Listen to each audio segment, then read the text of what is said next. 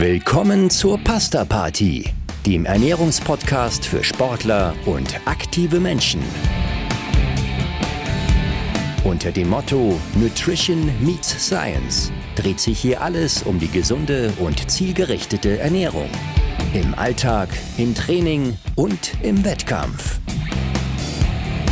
Und hier sind eure Hosts, der Mediziner, Publizist und Triathlet Frank Wechsel und die Pharmazeutin, Ernährungsexpertin und Gründerin von NFT Sport, Caroline Rauscher.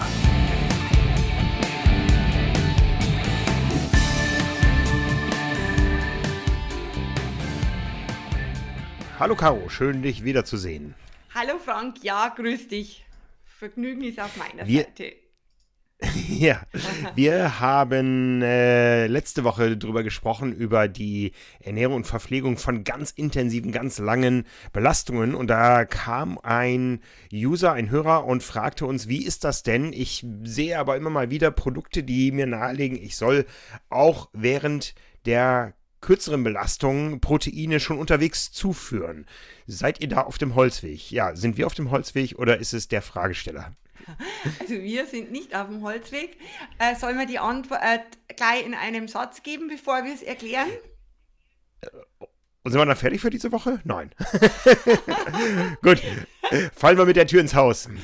Wir fallen mit der Tür ins Haus. Es ist so, äh, Proteinstrukturen während der Belastung schützt man durch die adäquate Zufuhr von Kohlenhydrate, Kohlenhydraten, mein Gott, ne? Und nicht durch die Zufuhr von Eiweiß. Zack. So ist es. Zack, bumm. Ja, also sind wir fertig. Nein, wir wollen das natürlich noch Frank, ein. schönen Abend noch. Nein, wir wollen das natürlich ein bisschen äh, tiefer erläutern, dass die Kohlenhydrate der Treibstoff Nummer eins oder zwei? äh, Nummer eins ist, äh, okay, ähm, neben den Fetten, äh, die natürlich die Grundlage bilden, ähm, ja, das haben wir letzte Woche besprochen, wenn äh, die Belastungen sehr, sehr extrem lang werden, dann macht es auch Sinn, ähm, Proteine zuzuführen während der Belastung. Aber warum brauchen wir das nicht? Du hast es gerade gesagt, nein, wir brauchen es nicht, aber wo liegt die Begründung, dass wir das nicht während der kurzen Belastung im Training oder bei Wettkämpfen, die vielleicht einen halben Tag dauern, äh, machen müssen? Es ist so, man einfach einmal zum Hintergrund, wie du schon sagtest, haben wir letztes, äh, letzte Woche ja diese Ultradistanzen angesprochen, die ja über Tage gehen, über ja, über viele Tage möglicherweise. Und da gibt es Sinn. Also an dem Punkt nochmal festhalten, wir widersprechen uns jetzt nicht. Und, Nein. und äh, wenn wir jetzt von Ultradistanzen sprechen und ähm, aber schon zum Beispiel eine Triathlon-Langdistanz dazu zählen, äh, dann ähm, die Antwort auf die Frage, nein, ihr braucht die Proteine während äh, der Belastung nicht, weil der Hintergrund ist folgender. Ähm, die Energie wird gewonnen aus äh, den Fetten und aus den Kohlenhydraten. Und die Kohlenhydrate kommen entweder, also nicht entweder, kommen zum einen aus den äh, Kohlenhydratspeichern der Muskulatur, der Leber etc., also der Muskulatur Mhm. vorrangig, und durch die exogene Zufuhr der Kohlenhydrate, also das, was ihr in der Flasche habt, den Riegel, äh, das Getränk, das Gel, wie auch immer. So. Ähm, wenn diese Kohlenhydratversorgung, ich sage jetzt absichtlich Versorgung, weil dann ähm, fasse ich quasi die Versorgung der Kohlenhydrate von, über die Speicher und was von außen kommt äh, zusammen. Wenn die adäquat ist, dann äh, hat der Körper keinerlei Veranlassung, äh, neben den Fetten auch Eiweißstrukturen abzubauen, um genügend Energie zu bekommen. Das ist so, das ist so der, der theoretische Über, die theoretische Übererklärung. Ja, okay. Steigen wir da mal etwas tiefer ein, wenn du sagst, das ist die Übererklärung. Dann gehen wir ins Detail. Also es ist so, ähm, wenn sich jetzt diese Kohlenhydrate, diese Glykogenspeicher entleeren, das heißt, ähm, der Sportler achtet nicht drauf, dass er eben auch über die Zufuhr von außen äh, adäquat sich mit Kohlenhydraten versorgt, um auch die Speicher Füllt da- sich, Bitte? Fühlt sich ganz böse an. Der Zustand fühlt sich ganz böse an, er wenn die Speicher leer gehen. Genau, da sieht man schon das Hämmerchen dann, gell? Wenn, ganz wenn, genau. Wenn das, wenn das Hämmerchen kommt. Wenn, wenn in dieser Zustand kommt, dass sich die Speicher zu stark entleeren oder halt einfach entleeren, weil von außen zu wenig kommt, ähm, je weniger kommt, umso schneller entleeren sie sich, umso schneller siehst du am Ende des Horizonts diesen, diesen Hammer schwingen. Ja. Und äh, dieses Entleeren der Kohlenhydratspeicher führt zu verschiedenen äh, Szenarien. Ähm, es sinkt der pH-Wert ab, ähm, es verschlechtert sich äh, das Energieniveau und dieses verschlechterte Energieniveau führt eben dazu, dass der Körper neben den Fetten auch anderweitig noch Energie herbekommen muss. Und das bekommt er dadurch, dass aus den Proteinstrukturen die BCAAs, also Leucin, Isoleucin und Valin, äh, zur Energiegewinnung abgebaut, also oxidiert werden. Und das Ganze funktioniert äh, über ganz definierte Aktivierungsmechanismen im, im Körper. Ja, das ist nicht gut, wenn wir uns selber aufessen.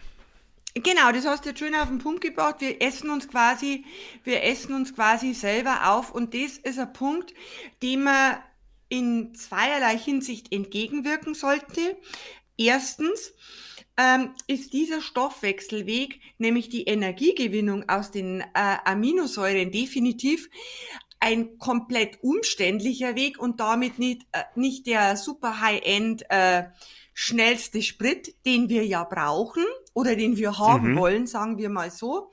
Und der zweite mhm. Ansatz ist auch noch, äh, dass diese, ähm, dass diese Situation, wenn ich äh, für die Energiegewinnung auch in den Eiweißstoffwechsel reingrätsche, dass diese Aktivierung oder dieser Abbau von Eiweißstrukturen auch, und das wollen wir auch nicht, mit mentaler Ermüdung einhergehen dass du nee. nämlich etwas matschig in der Birne bist und dir denkst, oh je, ich glaube, ich bin im falschen Film, was mache ich denn hier?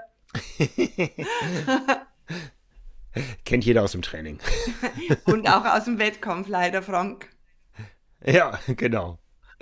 Ja, also wie gesagt, das wollen wir nicht. Ähm, von daher äh, ist es relativ einfach, wir essen Kohlenhydrate. Ganz genau. Da gibt's auch ganz verschiedene, äh, verschieden aufgesetzte Studien, die alle vor einigen Jahren in einer sogenannten Metastudie ähm, zusammengefasst wurden. Und das, ähm, das Ergebnis war überzeugend und auch völlig klar, äh, nämlich wie wir anfangs schon mit der Tür ins Haus gefallen sind. Äh, man schützt durch eine angepasste, adäquate Zufuhr von Kohlenhydraten, die Eiweißstrukturen, weil es dadurch gar nicht notwendig ist, diese zur Energiegewinnung heranzuführen. Und ebenso verhindert man ein, ja, ist jetzt eine blöde Beschreibung, aber ich glaube, so ist es am greifbarsten. Äh, man verhindert auch ein übermäßiges Laufen oder eine übermäßige Dominanz des Fettstoffwechsels. Ja, die wir, eigentlich wollen wir den Fettstoffwechsel ja, aber war, war, warum sagst du übermäßig? Was ist die Gefahr daran? Was, äh die Gefahr dran ist erstens einmal, äh, wenn der, wenn der Fettstoffwechsel, also wenn das ganze System äh, sich vor allem in Fettstoffwechsel äh, hinein verschiebt, was die Energiegewinnung anbelangt, dann muss einem klar sein, dass das auch oder gezwungenermaßen mit einer Reduktion der Intensität einhergeht. Äh, natürlich ist es so, je trainierter ein Athlet ist, in umso höheren Belastungs, äh, Belastungen äh, kann er auch noch große, äh, zum großen Teil über, über Fett laufen. Je untrainierter man ist, umso weniger wird die Intensität. Also dieses Spektrum ist schon variabel. Ähm, aber es ist so, wenn eben dieser Fettstoffwechsel äh, sehr, sehr dominant läuft, dann bedeutet es, dass es zu einem Anstieg von vielen freien äh, Fettsäuren im Blut kommt. Und diese freien Fettsäuren, ähm, die haben wiederum zwei Effekte. Erstens, äh, wenn da ein großer, ein großer, ja, ein großer Anstieg von diesen Fettsäuren ist, die dann auch teilweise unvollständig oxidiert, also unvollständig verbrannt, querstrich verwertet werden, dann führt diese Tatsache schon einmal zu einem Anstieg der Ermüdungsfaktoren. Das ist einmal ein okay. Punkt. Ähm, und das andere ist, dass diese freien Fettsäuren, äh, die verdrängen bestimmte Aminosäuren aus ihrer sogenannten Albumin, aus ihrer Eiweißbindung, was dazu führt, dass über die über diese Blut-Hirn-Schranke, also in unser Gehirn, mehr Aminosäuren reingehen, L-Tryptophan, um es beim Namen zu nennen, ähm, die die Ermüdung an sich ansteigen lässt. Also das sind sehr komplexe Vorgänge, aber man kann es zusammenfassen. Zu wenig Kohlenhydrate. Ähm, Eiweiße werden verwendet zur Energiegewinnung. Ähm, Fettstoffwechsel läuft sehr dominant. Dadurch steigen die Fett, freien Fettsäuren an, was zu einem zentralen Ermüdungseffekt auch führt. Ja, Ermüdung wollen wir nicht. Was wir eben auch nicht wollen, ist ähm, uns, wie gesagt, selber anzudauen. Gibt es da einen Trainingseffekt? Ähm, ist ein trainierter Sportler vielleicht eher davor gefeit, äh, körpereigene Eiweißstrukturen äh, zu verstoffwechseln in Extremsituationen? Ja, genau, da geht der Gedanke schon in die komplett richtige Richtung.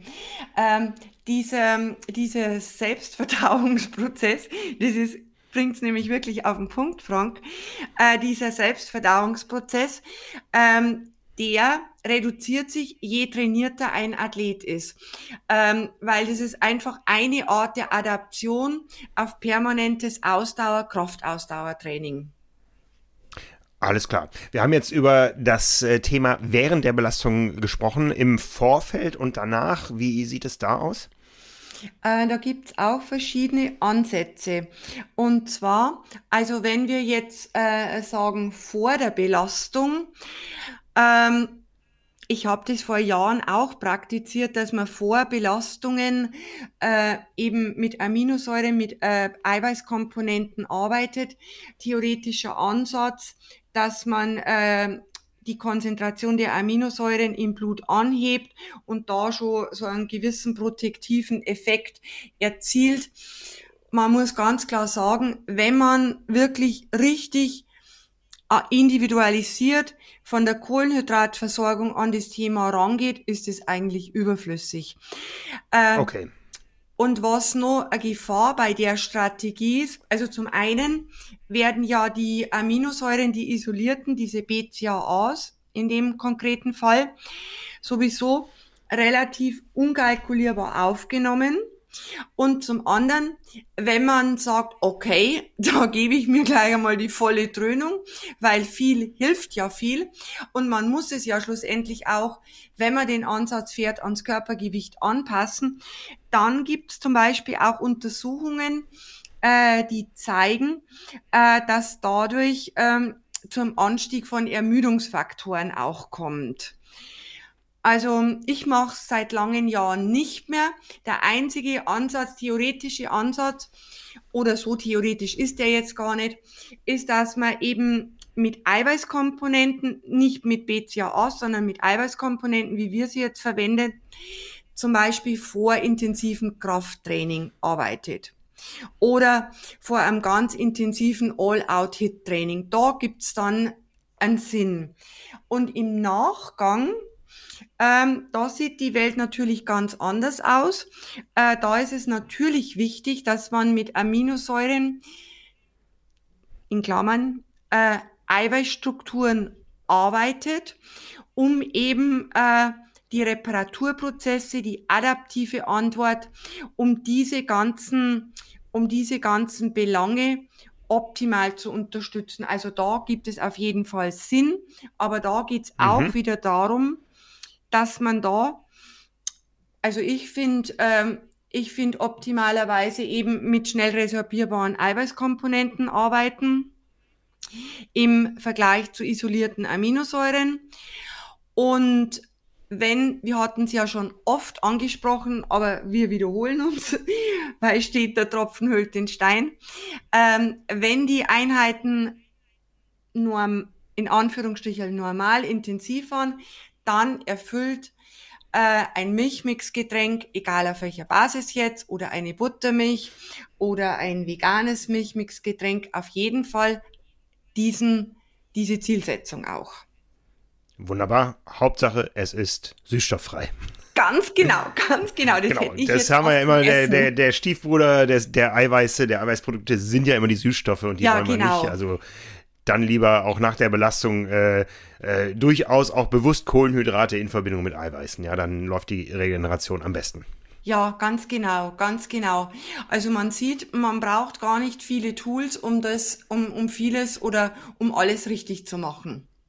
Ja, wunderbar. Dass das Ganze für uns Alltagssportler und unsere normalen Belastungen und vielleicht für uns Marathonläufer oder uns RTF-Fahrer oder wie auch immer gilt, das haben wir schon besprochen, dass das Ganze bei Extremausdauerbelastungen wie beim Race Across America immer so als, als Musterbeispiel natürlich ganz anders ist. Das haben wir letzte Woche besprochen.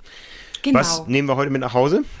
Was nehmen wir mit? Ähm, wir nehmen wieder mit ähm, dass äh, die Kohlenhydrate verschiedene Funktionen haben für uns als Sportler. Ähm, und zwar Treibstoff, Treibstoffspeicher in Form von Glykogen, Trainingsmodulator, wenn wir wenn wir die Kohlenhydrate im Zusammenhang mit dieser Geschichte Train Low sehen, wie wir ja schon einen Beitrag gemacht haben. Und jetzt bei der neue Kontext, Schutz unserer Eiweißstrukturen. Und was man da noch ergänzen muss, ähm, ja, Schutz der Eiweißstrukturen, aber auch, äh, das darf, das dürfen wir jetzt nicht vergessen, auch Schutz der hormonellen Regelkreise, weil gerade diese, diese langen, intensiven Einheiten ähm, wenn die schlecht oder suboptimal mit Kohlenhydraten versorgt werden, äh, dann kommt es ja auch zur Verschiebung, Verschiebung dieser fein abgestimmten hormonellen Regelkreise. Stresshormone lang anhalten, Stresshormone kurzwirksam, Sexualhormone. Und äh, wenn dieses ja ganz sensibel abgestimmte System aus dem Tritt kommt, dann hat es natürlich auf unsere Gesundheit, aufs Immunsystem, auf die Leistungsfähigkeit vielfältige negative Auswirkungen. Und in dem Kontext spielen die Kohlenhydrate ebenfalls eine extrem wichtige Rolle. Und ah, die sind richtige Wunder, Wundermittel, wie, wie sie das jetzt anhört, aber es ist tatsächlich so. Äh, dadurch, dass sie auch unser sogenanntes zerebrales Umfeld stabilisieren. Ähm, also unser, unser Gehirn in seiner Funktionalität stabilisieren in der intensiven Belastung, beugt auch der zentralen Ermüdung entgegen. Also, Mensch, was willst du mehr? Ja, ne, also das war eine interessante Folge. Wir sind mit der Frage reingegangen, brauchen wir Eiweißergänzung während der Belastung und komme mit dem Ergebnis raus, nüchtern Training ist gefährlich. So kann man zusammenfassen, oder? genau, so fassen wir es zusammen. Und äh, ja, soll sich jeder da seine Trainingseinheiten nochmal überdenken und vielleicht auch sein Portfolio an Nahrungsergänzungsmitteln äh, vielleicht noch etwas kritischer beäugen. Ja, so machen wir das. Das war heute eine kürzere Episode, aber es ist ja auch äh, für viele Leute eine Urlaubswoche. Ostern steht vor der Tür. Wo wir beim Thema Eiweiß sind, wie viele Eier gibt es bei dir am Wochenende? Es gibt schon an jedem Feiertag ein weiches Ei schon. okay, alles klar. Ich denke ein paar mehr. Gut, ich danke dir, aber man, manche davon sind auch Schokolade. Das sage ich noch dazu. Ja, bei mir auch, also, oder Marzipan. oh, oh, oh, ja, bevor die Leute uns jetzt für völlig übergeschnappt halten, machen wir einen Deckel drauf über diese Episode. Danke dir, Caro, und äh, ja, bis nächste Woche. Oder bis beziehungsweise nächste, nächste Woche ist ja Ostern. Wir gucken mal, wann wir wieder auf Sendung gehen dann und äh, ihr werdet von uns hören. Bis dann. Genau. Ciao, ciao. Ich danke dir, Frank, und schöne Tage.